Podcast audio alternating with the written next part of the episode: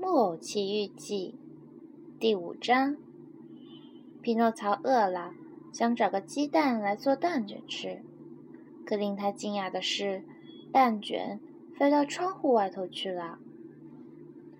就算蟋蟀的死有那么一点吓到匹诺曹，他也只是害怕了那么一会儿，因为夜幕已经降临，肚子里泛起一种奇怪的空荡荡的感觉。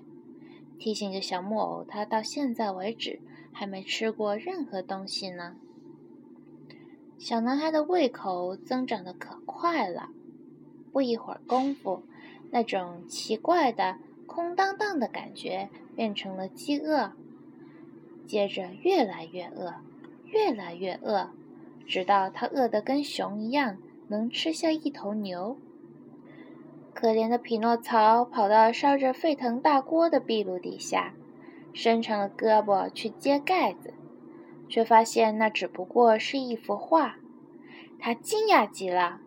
想象一下他的感受吧，他的鼻子至少又长了两英寸。他在屋子里冲过来跑过去，把所有的箱子、抽屉都翻了个底儿朝天，甚至还爬到床底下去。尽管不抱什么希望，也想看看能不能找着一片面包、一块饼干，或者一点鱼肉也说不定。就算是狗狗吃剩的骨头，对他来说也是美味佳肴呀。可惜他什么都没找着。他翻呀找呀，饿得越来越厉害。小可怜匹诺曹除了打呵欠，也没别的可做了。他也的确打了一个大大的呵欠，大的嘴巴一路咧到了耳朵尖。下一秒，他就感到头晕目眩，简直快要昏过去了。他终于绝望的嚎啕大哭起来，责怪自己道：“会说话的蟋蟀说的对呀，我不听老爸的话离家出走，真是大错特错啊！要是这会儿他在……”我也不至于饿成这样啊！哎呀，饿肚子真是难受死了。忽然，他瞥见房间角落的一堆垃圾里有什么东西，圆圆白白的，看着很像是一个鸡蛋。他一蹦三尺高的猛扑了过去，捧起来，真的是一只鸡蛋。小木偶乐得简直没了边儿，这情形用文字是无法形容的。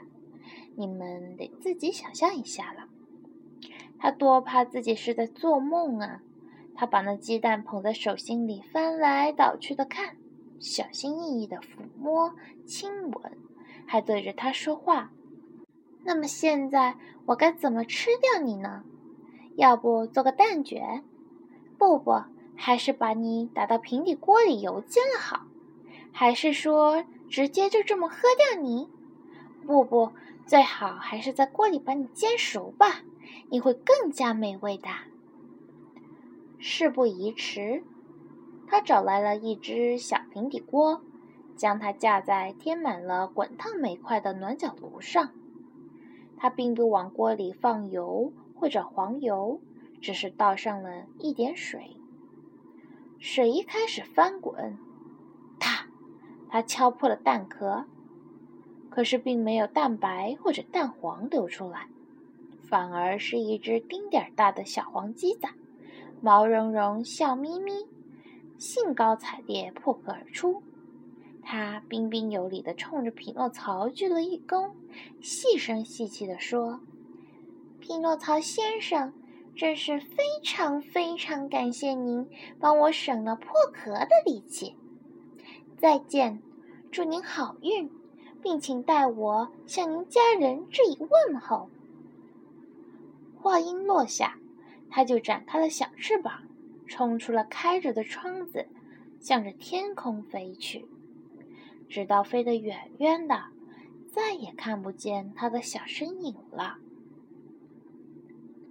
倒霉的匹诺曹呆立的在原地，愣成了一块石头，两眼瞪得溜圆，嘴巴张得开开。手里还捏着半边空蛋壳，好不容易回过神来，他哇的痛哭起来，声嘶力竭的嚎啕不已，一边狠狠跺着脚，一边哭喊道：“会说话的蟋蟀说的对呀！要是我没有离家出走，要是这会儿老爸在，我就不会快被饿死了呀！哎呀，肚子饿得真是难受死了！”匹诺曹的肚子不断的叽里咕噜发出抗议，他却没有任何东西能安抚一下悲惨的胃。